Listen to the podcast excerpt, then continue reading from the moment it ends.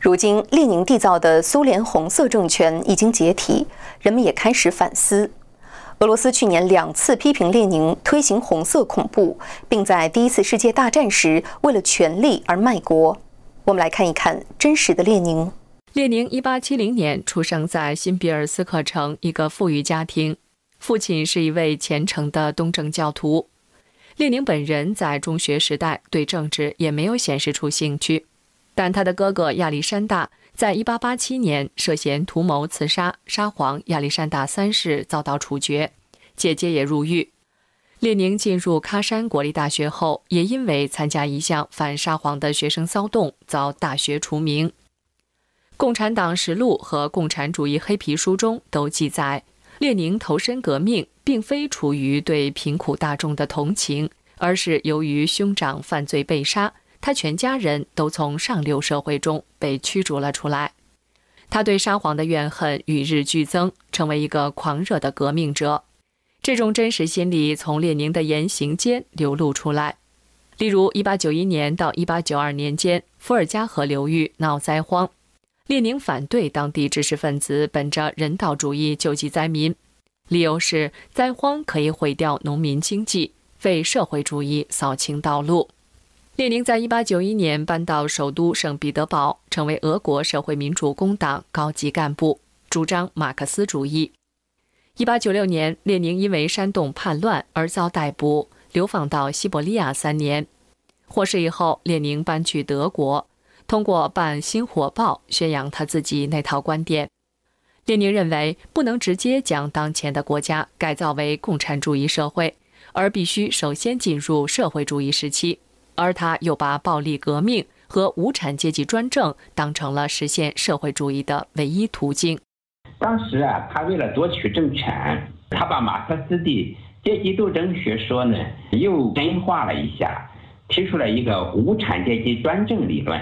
也就是说，他认为阶级矛盾不可调和，无产阶级应该起来把资产阶级都消灭掉。按照他的理论，就是一批人呢。可以把另一批人杀掉，然后得胜的这一批人自己来实行专政。一九零三年，列宁从俄国社会民主工党中将自己的追随者分裂出来，称为布尔什维克党。这些人号称是职业革命家，而且绝对服从其组织。在之后，和少数派蒙什维克一直发生着权力斗争。为了给他这个理论加上一套包装，他提出无产阶级利益要有一个党来代表，哪个党呢？就是他这个党。然后他又说呢，这个党呢要有一个团队来领导，就是以他为首的中央。第一次世界大战爆发后，列宁就立即宣布要把列国之间的战争转变为阶级之间的战争，因此他并没有考虑自己祖国的利益。尽管德国当时正打算击溃俄国。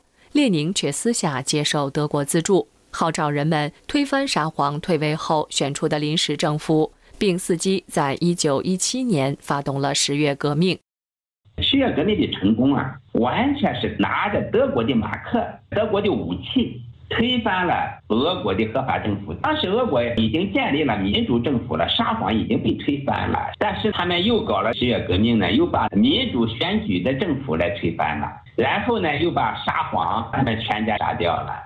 通过政变掌握最高权力的列宁，立即与德方和谈，将俄罗斯和乌克兰的一百多万平方公里的土地割让给德方，另外赔款六十亿马克。随着俄国沦为一党专制的国家，列宁也开始了红色恐怖统治。农村把那些土地主。包括土地不多的小土地主也都消灭了，然后呢，他又把农民的粮食抢过来，好多农民呢又被饿死了。所谓的地主、资本家、前政府的官员和军队的这些人的家属呢，都把他们流放到西伯利亚去，好多人又饿死了或者被打死了。然后呢，他们把所谓的敌人消灭了以后，他们又开始清理自己的人。列宁发动长达三年的内战，牺牲了数百万人的生命。他的农村政策使俄国在一九二一年陷入大饥荒，饿死五百二十万人。他用军事手段和毒气来镇压工人、农民反抗，十年间削减了一万名神职人员，建立秘密警察组织契卡，迫害知识分子。一九一八年，苏俄建立了其第一个劳改营。另外，俄国经济也在布尔什维克党的执政下陷入灾难。一九二一年，苏俄的工业生产水平已经下降到不及一九一三年沙皇时代的五分之一。政府故意滥发纸币，意在削减人们的存款，结果物价飞涨。到一九二三年，苏俄的物价比一九一七年前已经涨了一万万倍。列宁在一九二四年初死亡。以色列神经系统科学家团队透过历史文献研究，认为列宁可能死于梅毒。然而，列宁的红色恐怖统治被斯大林进一步在俄国继承，而他一直想扩展到海外的共产主义革命，也最终祸及中国。